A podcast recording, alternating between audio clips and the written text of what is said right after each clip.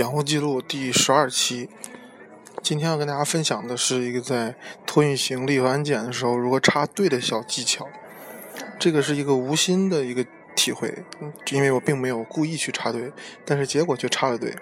是怎么回事呢？当时是这样的，那么首先我今天呢要登机啊，再返回美国，但是呢。我带的行李非常的少，因为去的时间短，所以我当时就想呢，我可以不用托运行李，所以我就直接呢做了自助的这个登机牌，就通过了这个边检，然后就 准备进安检。结果在安检的之前，我突然想起来，我这个小行李箱里边有几瓶洗头膏，是超过了这个标准液体大小的，所以呢，我就当时呢想起来，我还是得出去把它托运一下。但是我刚才其实，在托运那边呢，也排了一会儿队，然后在安检的时候，这不是这个边边检的时候，也其实排了一会儿队，所以说时间其实浪费挺多的。所以我回去之后就在想，有没有可能能快一点？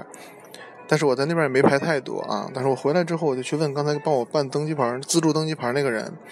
我就给他讲，我说我现在，因为你从那个安检的地方出来的时候呢，是不走常规通道的。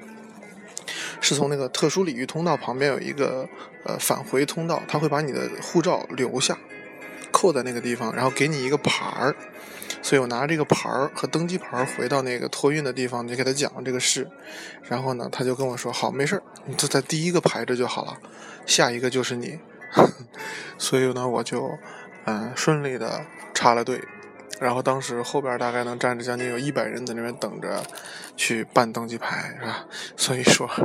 如果你有这种小的这种诉求，想要能快一点，这倒也不是一个好玩的方法，但是呢，不推荐啊，因为这个毕竟会给别人带来效率降低，给别人的排队带来不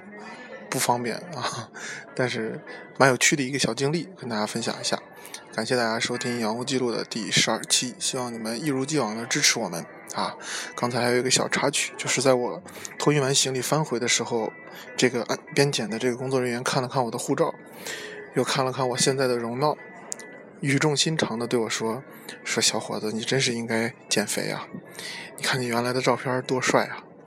所以我听完这句话之后，走回安检的门口的时候，内心非常复杂，我不能确定我是应该感谢他，还是应该抱怨他。似乎他好像夸奖了我原来的照片。但似乎他又是批评了我现在的容貌，哎，一个玩笑啊，一个有趣的故事，希望大家喜欢。今天节目就到这里了。